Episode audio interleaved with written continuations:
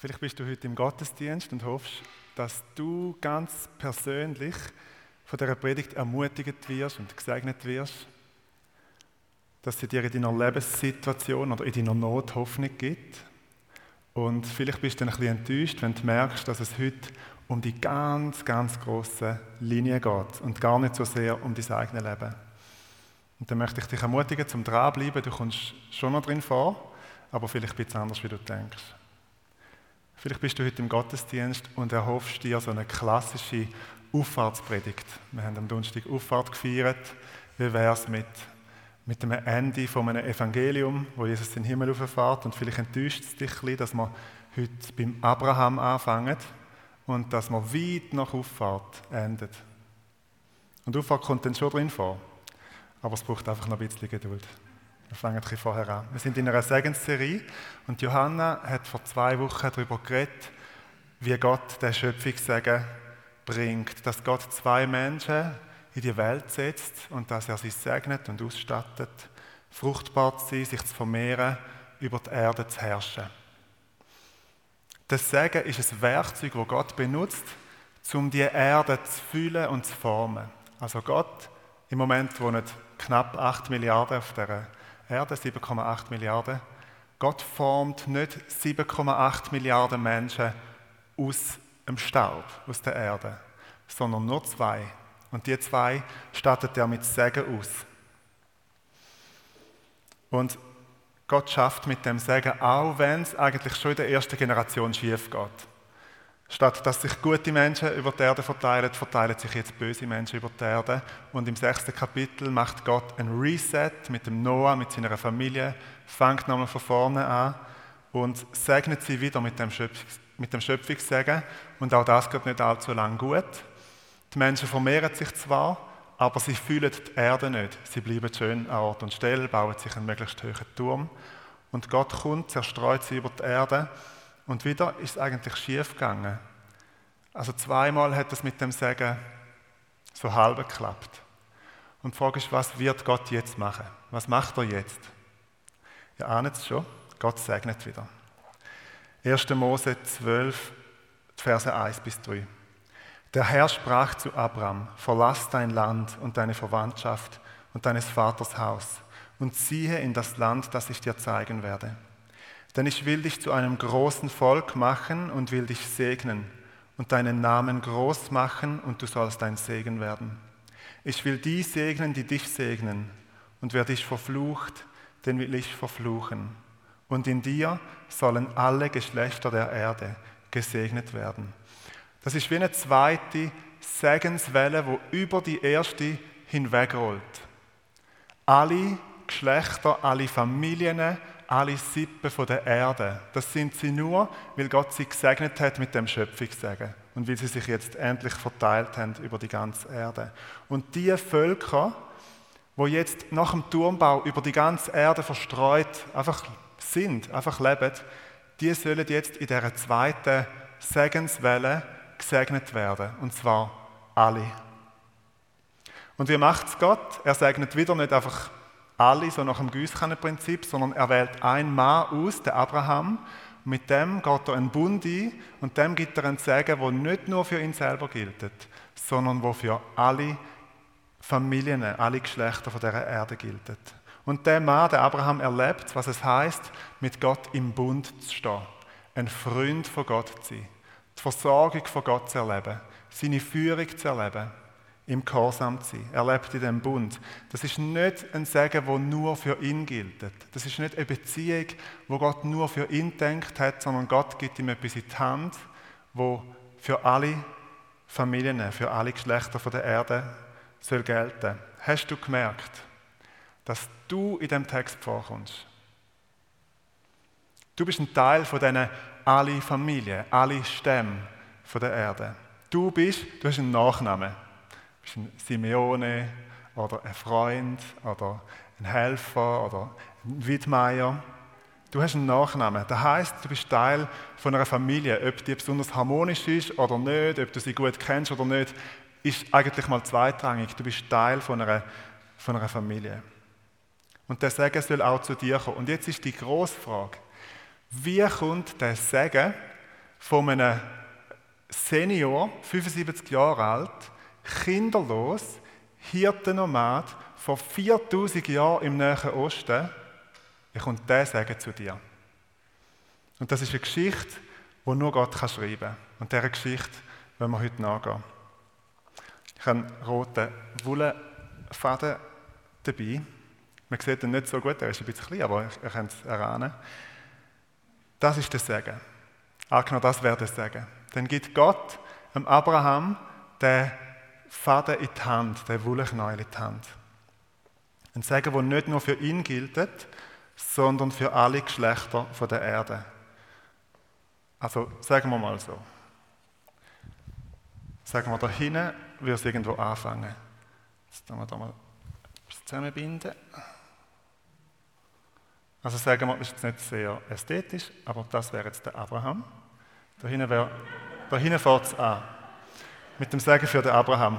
Sorry, es äh, wird ein bisschen schwierig, um nachher wieder zu spielen, aber wir schaffen das. Also sagen wir, da fängt an. Der Abraham bekommt den Segen. Und was passiert? Es passiert nichts. Es passiert gar nichts. Jahre gehen ins Land und nichts passiert. Er hat niemand biologisch, wo er den Segen weitergeben kann. Und irgendwann denkt der Abraham, also jetzt läuft dann die biologische Uhr ab, jetzt müssen wir etwas machen. Und er probiert den Segen selber in die Hand zu nehmen, selber die Linie zu verfolgen. Er nimmt Hagar als seine Nebenfrau und hat mit ihr einen Sohn, den Ismail, und Gott sagt, das ist nicht der Weg vom Segen, das ist nicht dort, wo es durchgehen soll. Und irgendwann, ihr kennt die Geschichte, ich kann nicht auf jede Geschichte einzeln eingehen, wir müssen noch bis zu uns kommen, aber es kommt dann irgendwann der lang ersehnte Nachkomme, der Isaac. Sagen wir, das wäre da. So, gut, da wäre der Isaac, Notenständer. Gut. Gott stellt die Linie auf die Probe und sagt im Genesis 22, und jetzt gehst und opferst deinen eigenen Sohn und testet den Glauben und das Vertrauen von Abraham, ob Gott auch kann, ähm, seine Verheißungen wahrmachen durch den Tod durch, ob er sogar kann Tote zum Leben erwecken Und dann geht der Segen weiter. Vom Abraham zum Isaac und dann hat der Isaac Zwilling. Seine Frage wäre Zwilling. Und da wird es fast ein bisschen surreal, weil der Segen, der am Schluss für die ganze Welt denkt ist, der wird da mit einem Linsengericht gestohlen. Der wird da oder, oder mit einem Linsengericht verkauft und nachher bindet sich der Jakob so Fell auf die Arme und tut so, als würde er der Esau sein und geht zu seinem Vater, Isaac, und belügt seinen alten Vater um den Segen. Und die Segensgeschichte geht an einem anderen Ort weiter. Und das ist, wenn wir den ersten Mose lesen, dann merken wir, der Segen geht nicht an perfekten, von perfektem Mensch zu perfektem Mensch weiter, sondern der bahnt sich seinen Weg durch menschliche Zerbrochenheit. Ganz oft, da wird der Segen gestohlen, da wird betrogen, da wird er verkauft und so weiter. Und das Zweite, was wir merken, ist, Gott schafft mit Familien. Gott segnet nicht nur individuell, Herr, segne mich, sondern Gott segnet Familien, Generationen. Und er nennt sich der Gott von Abraham, vom Isaac und vom Jakob. Und dann hat der Jakob zwölf Söhne, mal dahinter. Und so langsam breitet sich der Segen aus. Jakob wird Israel genannt von Gott. Und so langsam nimmt das Gestalt an. Es ist noch nicht ein Volk, das kann man nicht gerade sagen, aber es ist so eine Sippe, sagen wir mal. Und dann geht es weiter. Weiter und weiter. Das Volk geht auf Ägypten, sind schon 70 Leute, dann sind es 430 Jahre in Ägypten, werden zu einem riesigen Volk, aber sie sind noch ohne Land. Und Gott hat ähm, Abraham beides versprochen, ein großes Volk und auch ein Land zu haben. Sie ziehen aus aus Ägypten, bekommen dort am Sinai ein Gesetz. Es gehört auch zu einer Nation, dass sie ein Gesetz haben und nehmen dann das Land ein. Mit ganz vielen Geschichten, mit ganz vielen ähm, verschiedenen Sachen, die zwischen ihnen kommen. Aber irgendwo werden sie dann zu einer Nation. Sie sind das Volk und sie haben das Land. Und dann haben sie zuerst Richter, dann haben sie Könige, zuerst einen schlechten König, dann einen sehr guten König, der König David. Und dann geht es so ein bisschen auf und ab, das Land teilt sich. Wir haben äh, Juda und Israel, zwei ähm, verschiedene Nationen, die zusammen existieren. Und die Könige werden böser und böser, das Land auch. Sie holen sich Götzen rein und werden am Schluss ins Exil geschickt von Gott. Und zwar Norden und Süden.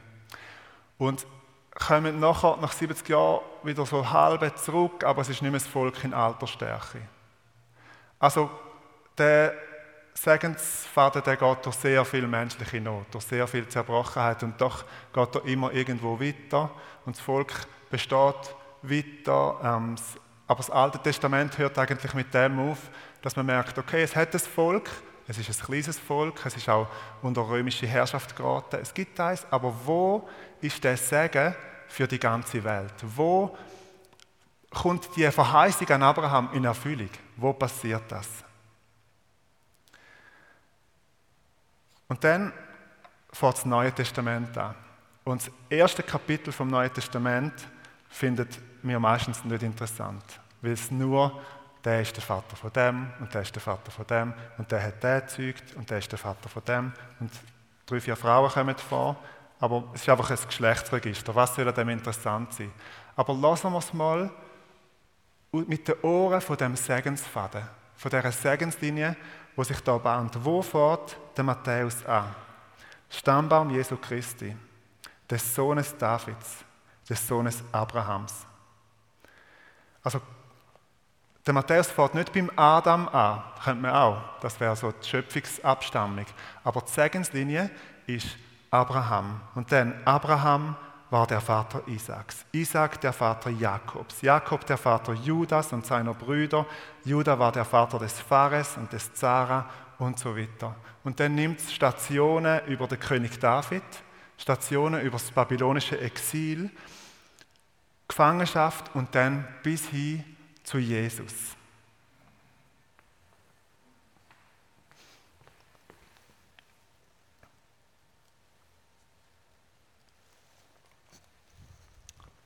Jesus war Jude. Teil dieser Segensgeschichte. Teil dieser ethnischen Gruppe, wo der Segen durchfließt. Und wir vergessen das manchmal schnell, weil wir sind, die meisten von uns sind Heidenchristen. Wir sind nicht von so biologischer Abstammung her jüdisch. Und wir vergessen manchmal schnell, dass Jesus primär zu den Juden gesandt worden ist. Und dann gibt es ein paar Geschichten, wo Jesus zu zu den Heiden geht, zu den Nicht-Juden.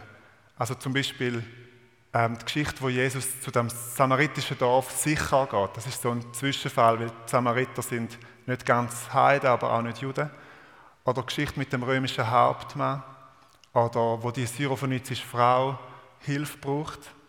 Und jedes Mal, wenn Jesus das macht, merken wir, ist eigentlich die Ausnahme von der Regel ist eigentlich die Ausnahme, die die Regel bestätigt, dass Jesus primär zum jüdischen Volk gesandt worden ist. Und dann kommt sein Tod, dann kommt seine Auferstehung. Und 40 Tage lang redet Jesus mit seinen Jüngern über das Reich Gottes. Und erst dann, also kurz vor seiner Himmelfahrt, kurz vor Auffahrt, gibt Jesus den Missionsbefehl. Und lassen wir den Missionsbefehl mal mit, mit der ganzen Segensgeschichte und mit der Verheißung in den Ohren. Da sagt Jesus, geht hin in alle Welt und macht was? Alle Nationen zu Jüngern. Alle Völker zu Jüngern.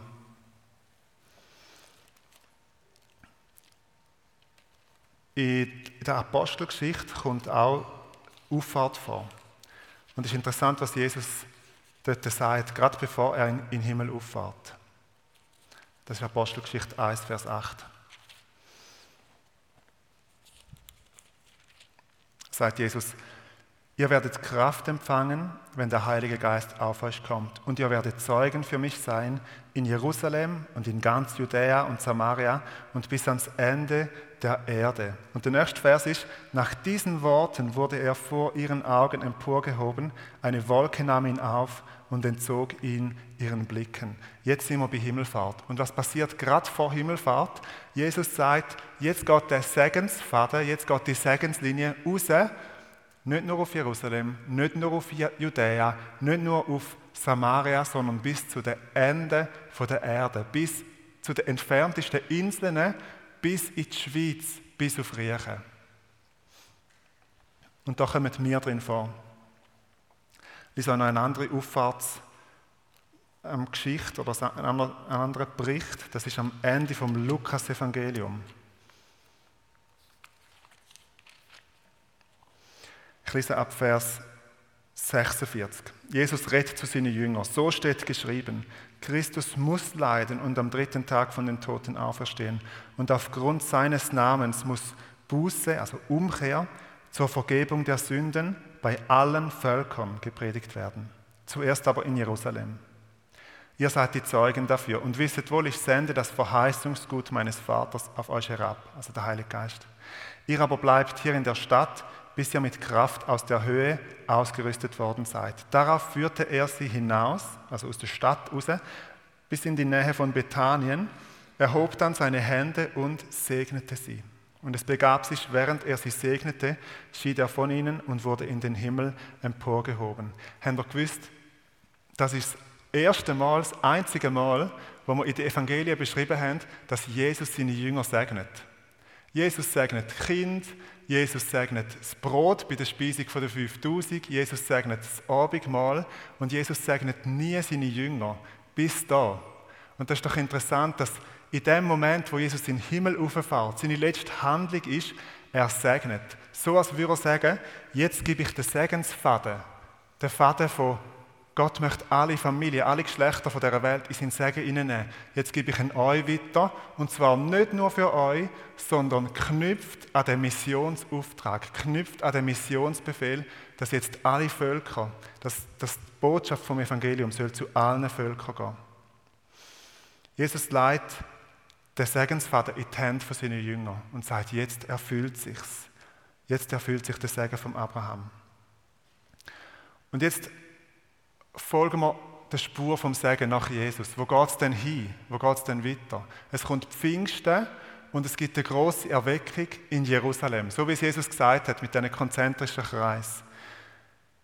Dann gibt es äh, zuerst viel Wohlwollen in der Stadt, aber nachher kommt die Verfolgung mit dem Stephanus, Apostelgeschichte 7, und sie werden zerstreut in die umliegenden Länder.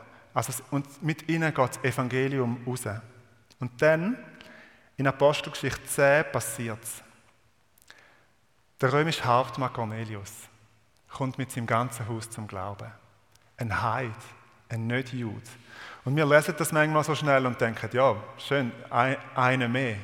Aber wir müssen uns vorstellen, dass der Segensfaden, die Segenslinie ist für 2000 Jahre, wenn der Abraham, sagen wir 2000 vor Christus gelebt hat, für 2000 Jahre nur unter dem jüdischen Volk gewesen. Es ist nicht weitergegangen. Und das ist so revolutionär gewesen. Da kommt der Hauptmann zum Glauben, sie werden erfüllt mit dem Heiligen Geist, sie werden getauft und äh, die Judenchristen zu dieser Zeit, die haben sich zusammensetzen und die haben sich besprechen. Das Jesus-Movement ist ziemlich durchgeschüttelt worden durch die Tatsache, dass ein Heid an Jesus anfängt glauben. Und sie haben sich getroffen und sie haben es besprochen und sie haben eine gute ähm, Lösung gefunden. Aber überlege mal, angenommen, diese Bühne wäre das jüdische Volk. Bis dahin ist der Segensfaden nur da gewesen. Und jetzt springt der Segen über und Heiden kommen zum Glauben. Und das muss ich euch jetzt kurz zeigen, wie das geht. Das sind jetzt ihr. So, man kann jetzt mal umfahren. Ich hoffe, der Faden ist genug lang. So geht es besser. So. Ihr werdet reingenommen in den Segen.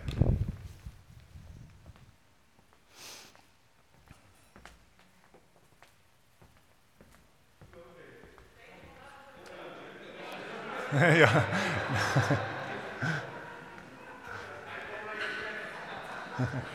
Also zwei Anmerkungen. Erstens, die anderen natürlich auch, ihr, die jetzt oben sind. Und zweitens, bitte stolpert nicht drüber, wenn ihr nachher, nach dem Gottesdienst äh, rausgeht. Also der Segen kommt zu euch, auch zu euch im Livestream natürlich. Und der Paulus, der Heidenapostel, der, der das gestartet hat, der, der das Evangelium zu den zu den Heiden gebracht hat, zu den Völkern rundherum, der hat eine direkte Verbindung gesehen zum Segen von Abraham. Und er redet im Galaterbrief mehrere Mal über das. Ich gebe euch ein paar Stellen, wo er sagt, jetzt geht das Segen von Abraham raus. Das ist nicht einfach nur etwas ganz Neues, nur etwas, wo jetzt Jesus gebracht hat, das neues Evangelium, sondern eine direkte Verbindung, eine 4000, also heute schon 4000 Jahre alte Verbindung. Und er sagt im Galater 3, Vers 6, wie bei Abraham. Er glaubte Gott und das wurde ihm zur Gerechtigkeit gerechnet. Ihr erkennt also, die Gläubigen, die sind Abrahams Söhne. Ihr sind Abrahams Söhne. Ihr sind Töchter von Abraham. Weil aber die Schrift voraussah, dass Gott die Völker um des Glaubens willen rechtfertigt, hat sie dem Abraham die Heilsverheißung im Voraus verkündigt, in dir sollen alle Völker gesegnet werden. Also direkte Rückbesinnung auf Genesis 12, Vers 3. Das erfüllt sich da vor unseren Augen, das erfüllt sich mit, der, mit, dem, mit dem, dass wir jetzt auch dazugehören. Und dann heißt es im Vers 14, es sollte eben der dem Abraham verheißene Segen, den Heiden in Christus Jesus zuteil werden, damit wir das Verheißungsgut des Geistes durch den Glauben empfangen könnten. Tatsache, dass du den Heiligen Geist hast, Tatsache, dass du zum Glauben gekommen bist, hat damit zu tun, dass du in Segen vom Abraham hineingenommen worden bist. Und das Ganze hängt an Jesus. Das Ganze hängt nicht daran, dass du hast jüdisch werden musst. Es hängt nicht daran, dass du hast dich beschneiden lassen sondern dass du an Jesus hängst, dass du den Glauben an Jesus hast. Und noch ein Vers, Galater 3, Vers 29. Wenn ihr aber Christus angehört, eben wenn ihr, wegen ihm ist das, so seid ihr damit Abrahams Nachkommenschaft, Erben gemäß der Verheißung. Der Segen ist zu uns gekommen. Der größte, äh, der längste, überdauerndste Segen, wo Gott jede Welt gesetzt hat, kommt zu uns kommt bis zu uns. Und wenn ich nochmal einen Vers vorlese im Epheserbrief, wo das auch so schön zum Punkt kommt, Epheser 2, Vers 12, sagt Paulus zu der Gemeinde in Ephesus, das sind nicht Juden gewesen. Ihr wart in jener Zeit fern von Christus, ausgeschlossen vom Bürgerrecht Israels und ohne Anteil an den Bündnissen der Verheißung, ohne Hoffnung und ohne Gott in der Welt. Das war vor dem Kreuz. Der Segen ist noch nicht zu den Nationen gekommen. Israel hat sich ja sehr auch müssen zurücknehmen, müssen heilig sein und sich abschotten, auch von den anderen Völkern. Der Segen ist noch nicht übergesprungen. Jetzt aber in Christus Jesus seid ihr, die ihr damals in der Ferne standet, durch das Blut Christi zu Nahestehenden gekommen. Vom Segen an Abraham bis zu dir und bis zum Missionsauftrag an alle Völker gibt es einen roten Faden. Und Mission heißt, Mission hat eine ganz große Spannweite. Das ist nicht nur von mir zu dir, ich erzähle dir etwas von Gott, sondern es bedeutet, ich gebe einen Segensfaden weiter, wo vor 4000 Jahren schon angefangen hat, eine Geschichte, die Gott schon geschrieben hat. Und du kommst in die Geschichte hinein, du wirst Teil von dieser Geschichte. Und das Schöne ist, in dem Segen drin, ist schon drin, das ist DNA von dieser Segenslinie, dass sie zu allen Familien von dieser Welt wird gehen Das heißt, es ist noch nicht fertig. Es geht noch weiter, der Segen breitet sich noch aus und Gott nimmt uns in das mit hinein. Und ich stehe jetzt wieder auf der Bühne. Und die Frage ist, wo landen wir, wenn die Menschen, die nicht Juden sind, wenn wenn da sagen wir, eine Vollzahl irgendwo zum Glauben kommt, wo landen wir dann, wenn, wenn das passiert ist, wenn der Missionsauftrag ähm, vorwärts geht und erfüllt wird? Israel hat in seiner Gesamtheit, als, als gesamte Nation, den Segen von Jesus nicht angenommen. Und das Nicht-Annehmen von ihnen hat den Segen zu uns gebracht.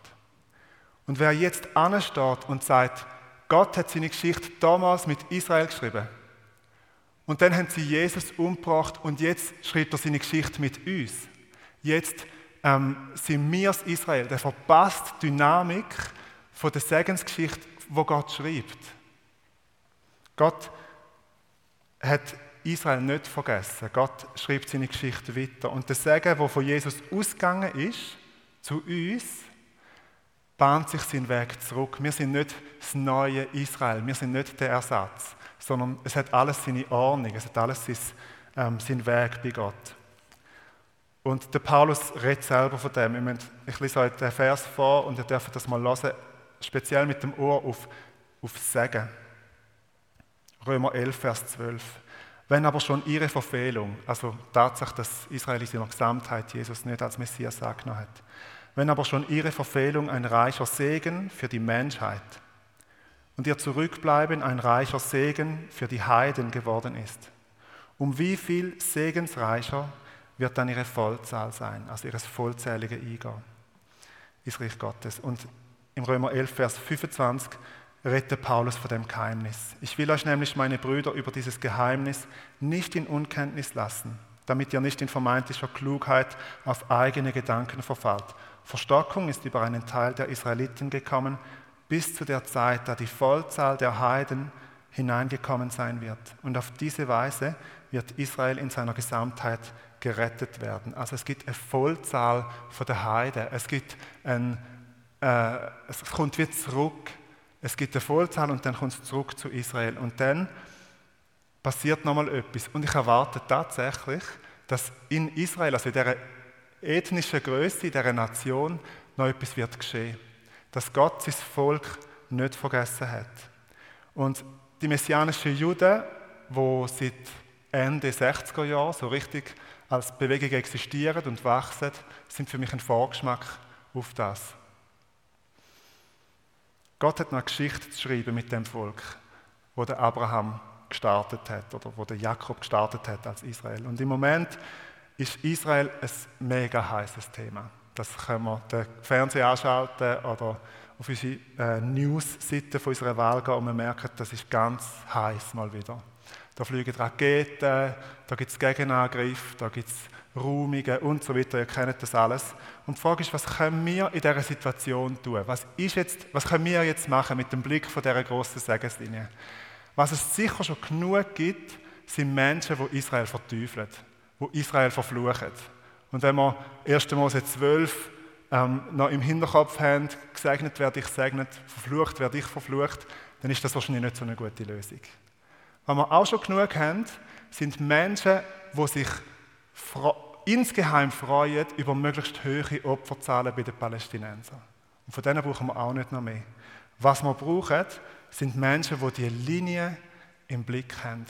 Und wo Gott an seine Verheißungen erinnert und sagt, du hast doch gesagt, dass du durch das Volk und mit dem Volk willst rausgehen und alle Familien von dieser Erde segnen, mit dem Segen überziehen.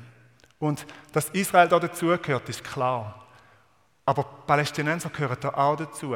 Und ich bin nicht naiv. Ich weiß, es, es gibt menschlich und politisch viel Komplexes und wahrscheinlich keine einfache Lösung. Und es gibt auch viel Offenbarungs- und sonst apokalyptische Texte, die sagen, dass es wird auch nicht alles einfacher. Und trotzdem erinnern wir Gott an seine Verheißungen und bitten ihn darum, dass die Segenslinie weitergeht. Und wenn wir zurückschauen auf die 4000 Jahre alte Geschichte, merken wir, Gott ist ein Profi drin, um seine Segenslinie in menschlicher Zerbrochenheit, in politischen Irrigen und Wirrigen weiterzuspannen. Gott kann das. Wir können ihm, darauf, können ihm vertrauen. Und darum glaube ich, das Beste ist im Moment, und das haben wir heute schon gemacht, dass man betet für den Nahen Osten, dass man betet für die Situation. Und zwar nicht ins Blaue raus, sondern gebunden an Gottes Verheißungen, gebunden an sein Segen.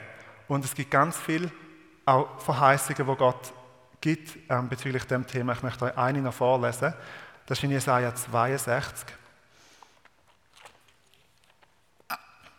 Mal schauen, was das ist.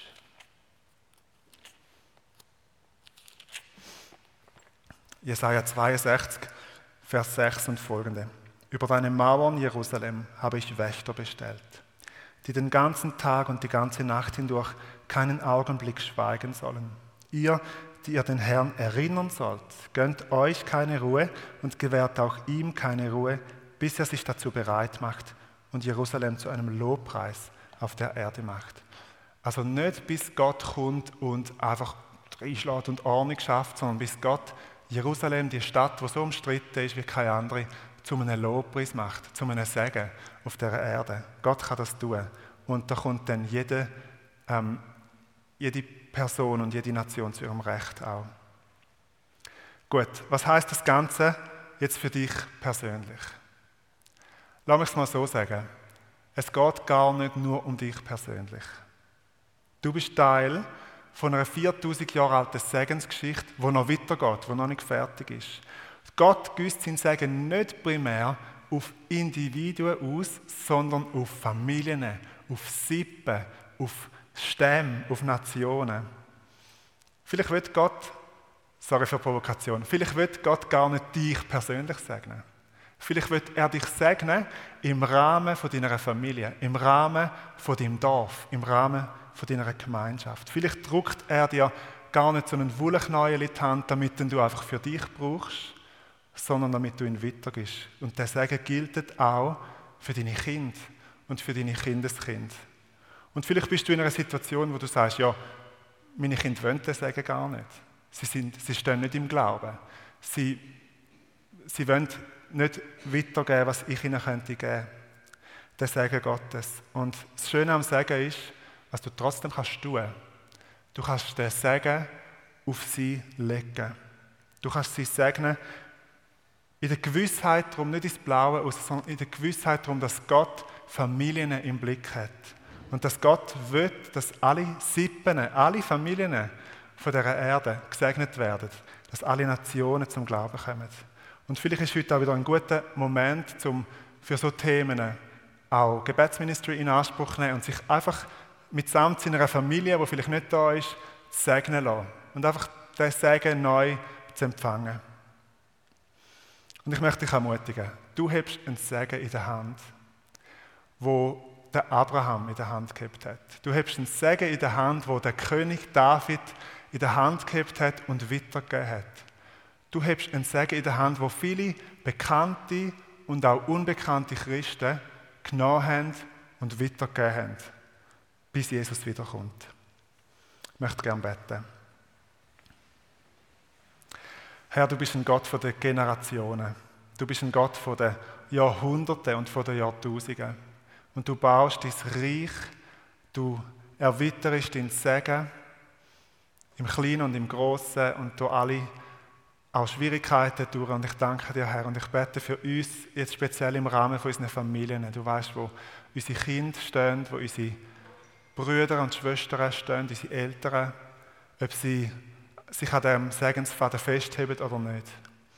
Und ich bitte dich, Herr, dass du sie einfach neu segnest mit dem, dass du sie neu reinnimmst. Und der Segen, der Vater hat das wie drin, dass er zu, zu diesen Menschen wird gehen. Du möchtest, dass alle Menschen gerettet werden und zur Erkenntnis von der Wahrheit kommen. Und so beten wir, Herr, dass dein Segen sich ausbreitet und dass Menschen zum Glauben an dich kommen. Und wir beten auch nochmal für dein Volk, Herr, dass ähm, der Segen sich auch dort ausbreitet. Und dass, wie es im Römer 11, Vers 26 steht, ganz Israel zum Glauben kommt an dich und sie dich erkennen. Wir preisen dich, Herr, für deine gute Geschichte, die du schreibst. Und dass du, auch wenn wir denken, das geht nicht auf, dass du doch deine Pläne hast. Amen.